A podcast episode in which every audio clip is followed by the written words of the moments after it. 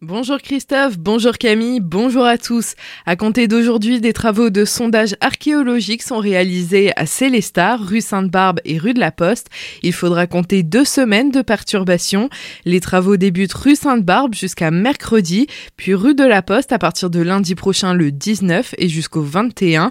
Les rues ne seront à nouveau praticables qu'à partir du 23 septembre. Les commerces, eux, resteront accessibles pour les piétons et pour les livraisons. Une déviation par la la rue des Chevaliers sera mise en place la semaine prochaine. Cette opération permettra de définir ou de s'affranchir de fouilles archéologiques plus poussées. Ça ne vous aura certainement pas échappé. Samedi, un séisme de magnitude 4,8 sur l'échelle de Richter a touché l'Alsace à 17h58. L'épicentre a été localisé à la frontière franco-suisse au sud de Mulhouse, dans le village de Kems. Le tremblement de terre situé à 14 km de profondeur aura tout de même secoué tout le nord-est de la France.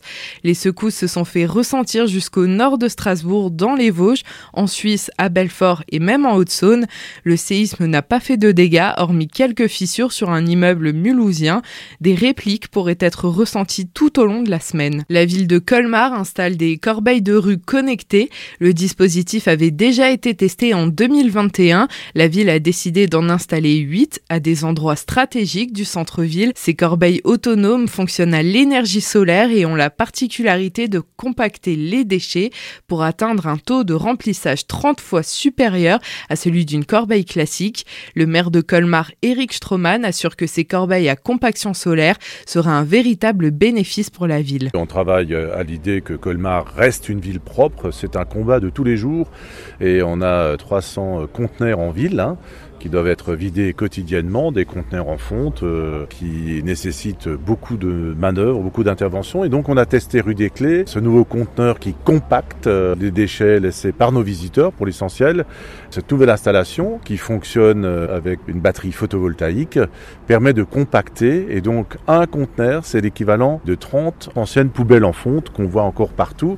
Donc c'est un gain en termes de productivité, mais ça nous permet aussi de signaler lorsqu'un conteneur est plein. Et donc lorsqu'un conteneur est plein, bah, nos services le sauront. Ils viendront avec un véhicule d'ailleurs qui va être adapté. En termes de coût de fonctionnement, ça le divise presque par 30. Hein. Ce projet aura coûté 47 000 euros à la ville, soit 6 000 euros par borne, contre 1200 euros pour une corbeille simple en fonte.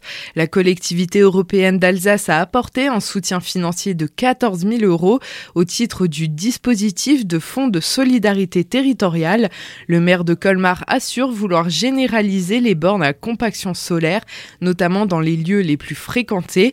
Dans ce contexte, la ville a fait l'acquisition d'un mini camion Ben polyvalent d'une valeur de 88 000 euros. Le nouveau véhicule sera livré début 2023. Ce week-end, un nouveau rendez-vous vous sera proposé par la ville de Célestat samedi de 14h à 17h30 au Tanzmatten.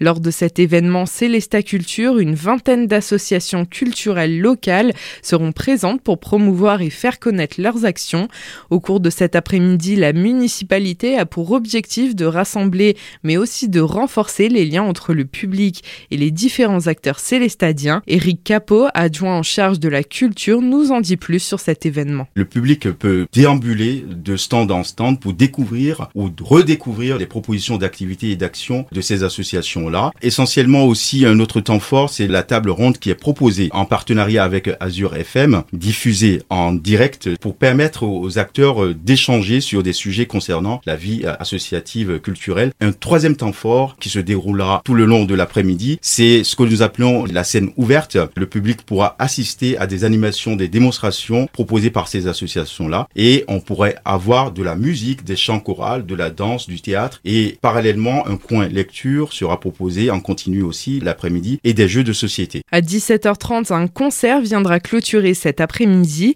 C'est avec le groupe Cachou Cachou de l'ESAT Évasion. Retrouvez plus de renseignements comme la liste des associations présentes sur le site internet celesta.fr.